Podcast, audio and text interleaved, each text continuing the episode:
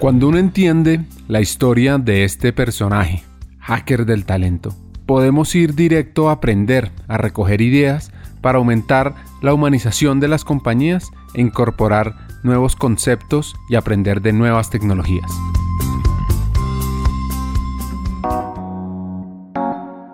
El lado B sobre acciones de liderazgo, el mundo digital y la evolución de cada uno de nosotros.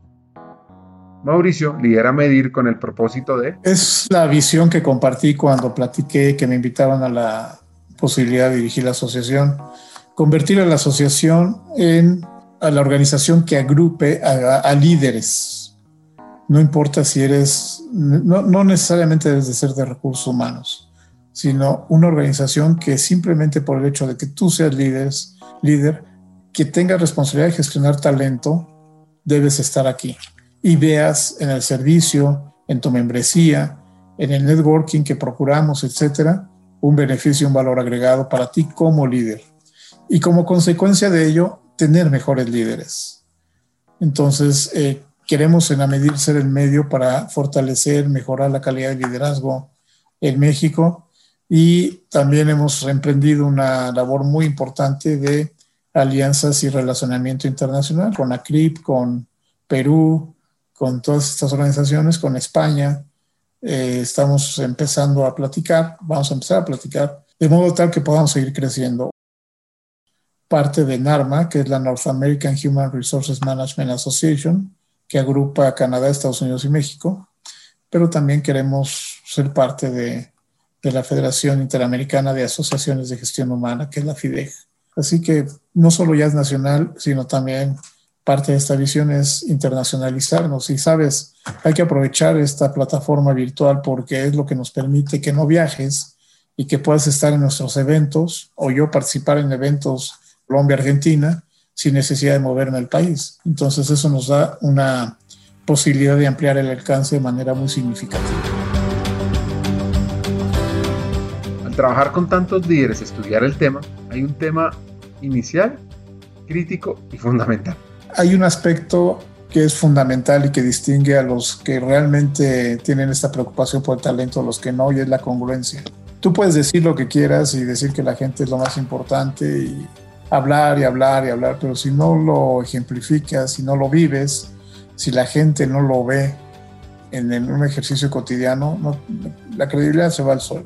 La congruencia para mí es fundamental. Entonces puede haber mucha gente que te hable, sí, de la importancia del talento, conozco el talento, sé gestionar talento, etcétera, pero que realmente lo, lo lleve a cabo y a práctica es difícil. Yo tuve un jefe que te diría, le respeto muchísimo porque tuvo la capacidad de reinventarse.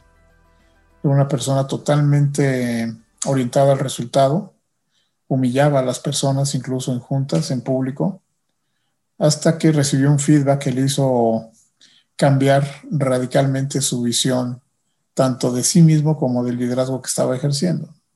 Participó en un programa de esos que se llama, yo, yo les llamo electroshock, que te dan feedback por todos lados, assessments, eh, consultores que te enfrentan, te confrontan, te cuestionan, te hacen challenge. Y regresó con un pensamiento muy diferente después de toda esa experiencia que lo llevó para mí a ocupar uno de los puestos que más respeto en términos de, perdón, que en mi escala personal, uno de los puestos que más, de la gente que más respeto en cuestiones de talento, de gente, de liderazgo, que realmente se reinventó, tuvo la capacidad de reaprender, de dejar hábitos que no le estaban llevando a ningún lado para poder trabajar en comportamientos que sí construían relaciones. Pero es uno de, de no sé cuántos que me ha tocado vivir. Un segundo punto tiene que ver con ese reto que enfrentamos a diario, en alcanzar los resultados sobre todo cuando es a costa de la gente. ¿Sabes? Uno de los grandes temas que tiene que enfrentar el, el líder de un negocio exitoso, sobre todo también, y eso nos ha llevado también a cuestionar modelos de compensaciones, es el lograr los números del plan, ¿no? Porque ahí va implícito tu bono. Entonces, cuando pierdes la sensibilidad hacia la persona, al ser humano, es porque estás privilegiando el resultado, el número, y no te importa despedir gente nada más porque con eso vas a bajar los overheads o vas a, vas a lograr el target que comprometiste en el plano. o sobreinventariar o cosas, prácticas que no son del todo correctas.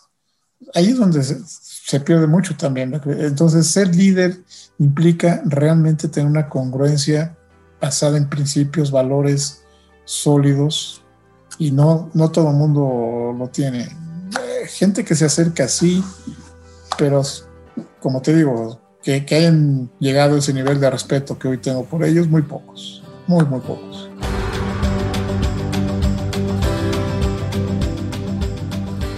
Uno de los puntos de impacto de talento humano es el modelo organizacional. Mira, efectivamente es, yo creo que a nivel de estructura, voy a irme un poquito técnico, el hecho de que áreas como finanzas, recursos humanos, jurídicos sean matriciales en una organización ayuda, porque entonces no tienes la línea de reporte directo con. ¿Eso qué quiere decir? Que yo como director de recursos humanos para América Latina, no reportándole directamente o teniendo como jefe al presidente para América Latina, me posiciona y me da fortaleza como para decir las cosas directas, teniendo el apoyo de mi propio jefe funcional directo y, eso te ayuda muchísimo. Entonces, el primer, la primera gran respuesta sería revisa el aspecto estructural, cómo estás organizado. Segundo, cuál es tu fortaleza y cuál es tu entendimiento del rol y responsabilidad que juegas como líder. Hay eh, esquemas muy, muy, muy efectivos de equipos de alto desempeño donde logras una interacción a nivel de alta dirección muy importante cuando eh, ayudas a esos equipos a ir madurando en un proceso de dos o tres años para llegar a darse los feedback que deben darse entre sí. Hay una frase que me gustaba mucho de uno de los consultores que trabajó con nosotros sobre equipo de alto desempeño en Mars, cuando estábamos trabajando en algún ejercicio con él y nos decía, Mauricio, acabas de perder una oportunidad de darle coaching a fulano. O Sutano, acabas de perder una oportunidad de darle coaching a.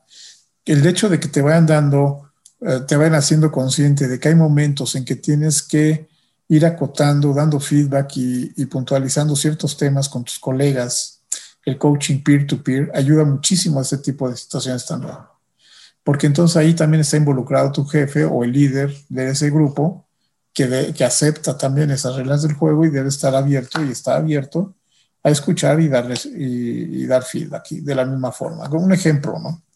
Entonces, sí hay mecanismos, pero como todo en la vida, si realmente decides aplicar algo, aplícalo como debe ser y no a medias. Lo que pasaba cuando yo te decía de los libros, por ejemplo, organizaciones que aprenden de Peter Senga, pues sí, la verdad es que a mí me gusta muchísimo su modelo, su teoría, mapas mentales, etcétera, etcétera. Pero llevarlo a la práctica y la congruencia que exige de las personas que lo, lo manejamos, lo entendemos, llega un momento en que lo dejas a la mitad, ¿no? Es como una obra, una, un edificio que estaba planeado para 10 pisos y lo dejas en el piso 6 o en el 3, peor, ¿no? Y dejas el resto de la estructura eh, en obra negra. Entonces, tienes tienes que tomar las cosas muy, muy en serio cuando, cuando realmente decides embarcarte en algo así. No soy romántico, te diría, hay líderes que definitivamente, incluso una de ellas, cuando le quisimos poner un coach para que trabajara y mejorara algunos comportamientos, ese coach en 10, 15 minutos después de haber platicado con esta persona me dijo, Mauricio, no gasten su dinero, esta persona no es coachable, no quiere, no le interesa, no va a cambiar y sí puede seguir perjudicando a tu organización. Adiós, yo ya me voy. me pareció muy honesto de parte de esta coach, pero también me dejó el problema ahí para, por resolver. Además, ahí sí era mi jefa. Me pasó el balón ahí. Y no precisamente para anotar, sino para ver qué hacía con él. Hagamos una pausa. Hackers del Talento busca humanizar las compañías, compartir experiencias y mejorar la realidad laboral en Hispanoamérica. Necesitamos de una comunidad, porque solo es imposible. Así que tu apoyo es fundamental. ¿Cómo? Compartiendo nuestros episodios por WhatsApp, por las redes sociales, suscribiéndote a nuestras plataformas y comentando. Ya hay varios que se han montado en esta comunidad. Gracias a Crip Bogotá por tu apoyo y cerramos esta pausa. Continuemos con el episodio.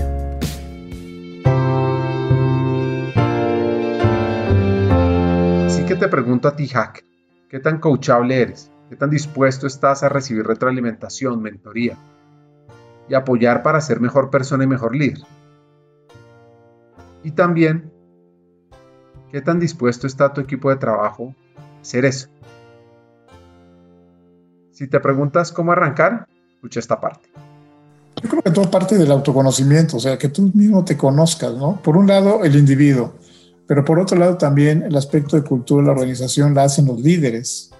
Así que lo primero, tanto para uno y otro, es que te conozcas a ti mismo. Yo creo que ahí nos falla muchísimo el procurar, oye, yo en qué soy fuerte, o sea, en qué soy bueno, qué me gusta, qué me apasiona, eh, qué no me gusta, qué no sé hacer, qué trato de evitar.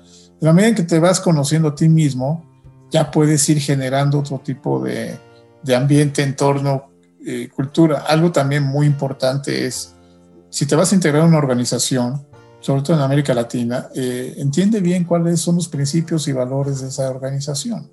Como te decía, cuando yo cambié a Mars, para integrarme a Mars, muchos me decían, no te vas a adaptar a esa cultura. Sea, de entrada las oficinas son abiertas, es un enorme espacio lleno de escritorios, no te vas a adaptar. Tú vienes de un cubículo, etc. Y bueno, fíjate, curiosamente, regreso a Merck, bueno, y me integro a Merck y regreso al privado con mi propia sala de juntas, con mi equipo de proyección, mi secretaria afuera. Como anécdota, un día mi secretaria en Merck, yo creo que ya llevaba yo como mes y medio, dos meses, entró a mi oficina y me dijo, oye, yo veo que tú eres muy autosuficiente, ¿no? Pero yo sí quisiera retirarme trabajando para Merck. yo, no, no, olvídate, ni nadie te quiere correr. Yo ya tendría mi agenda, me servía mi café, eh, me hacía mis mails, etc. Entonces, lo que hicimos y le platiqué con ella es, pues vamos a darte mejor otras responsabilidades que agregues valor y nos sirvas y nos apoyes a todo el grupo. Y sí, fabuloso. Me, me, manejaba y controlaba el presupuesto, hacía otro tipo de cosas. Pero sí, efectivamente siempre es, más cómodo. Y yo aprendí a disfrutar el espacio abierto, fíjate. Sí, no, no crees que me, fue muy cómodo llegar nuevamente a un privado. Eh, sí, con muy bonita vista, pero, pero solo. Yo estaba acostumbrado a estar rodeado ya de, gente, además gente muy divertida. Es cuestión de irse adaptando. Yo creo que hoy eh, tu capacidad de adaptarte a nuevas situaciones es lo que realmente te va, te va a rescatar de todo el entorno que, estamos viviendo. ¿no?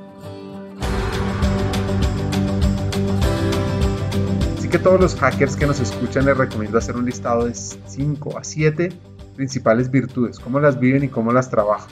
Otro punto clave aquí es... Hay una enorme brecha en ese sentido. De hecho, y nosotros como a medir tuvimos un webinar al respecto. DDI hizo una investigación global y entre otros temas sale justamente el punto del talento digital. Y cuando te digo hay una enorme brecha, está, se da porque hay organizaciones, países, sociedades muy, muy avanzadas en ese aspecto, muy avanzadas, pero dentro de esa misma sociedad muy avanzada o de esa empresa muy avanzada, también está la diversidad generacional, que hoy también es otro tema que hay que tocar. ¿no? No, no quiero hablar de prejuicios, digo, yo pertenezco a una generación que todavía me tocaba manejar una máquina de escribir, no tuve yo celular en mi época de cuando salía de, eh, eh, a, fiestas y reuniones, como para decirle a mis papás, voy a llegar más tarde, no, nada de eso. Pero eh, sí me ha tocado vivir, como a muchos de mi generación, un cambio radicalmente rápido, importante y, y, significativo. Entonces yo creo que el tema de la diversidad generacional nos afecta nos afecta la capacidad de inversión que tengas en desarrollo y la disposición que tengas como persona para entender el mundo digital también. ¿no? Aún no creo que sea cuestión nada más de pura edad. El estudio que te comento de IDI habla de que eh, aproximadamente el 32% de los líderes en América Latina están realmente preparados para manejarse ya en un entorno digital. Ya es un talento que, que diría yo está adaptado a todo el mundo digital y fácilmente puede irse, puede irse adaptando a nuevos desarrollos en este sentido. Pero el resto no. Y ahí es donde te digo yo, entra, yo creo que entra la gran eh, diferencia entre eh, en una misma organización aspectos generacionales de disposición personal, entre países, entre sociedades, entre empresas, hay una brecha. Yo sí, al menos aquí en México, veo que, eh, por ejemplo, en términos de grandes corporaciones, por un lado, y por otro lado, las startups que empiezan a ser muy exitosas, o empresas pequeñas y medianas muy exitosas, les está yendo muy bien en, cuanto al mundo digital. Pero las tradicionales empresas mexicanas pequeñas, medianas y algunas grandes, que no han sido capaces todavía de entrar con agilidad a ese tipo de, procesos de pensamiento, incluso de actividades de digitalización, sí la están sufriendo. Y la sufrieron también con la pandemia, irse todo el mundo a trabajo remoto y mantener operaciones eh, continuas. Esta era la alternativa y no estaban preparados para ello. Entonces, eh, hay, hay brechas, eh, pero es una gran, gran tarea pendiente que traemos y que debemos de solucionar.